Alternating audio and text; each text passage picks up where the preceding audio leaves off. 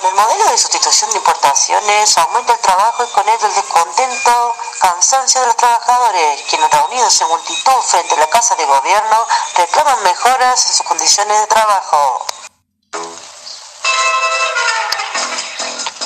Radio La Torcha 102.5 del pueblo y para el pueblo.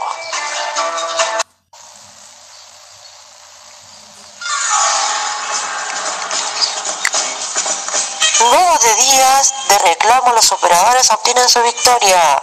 El secretario de Trabajo y Previsión, Juan Domingo Perón, lanzó medidas que cambiarán sustancialmente la situación de los trabajadores.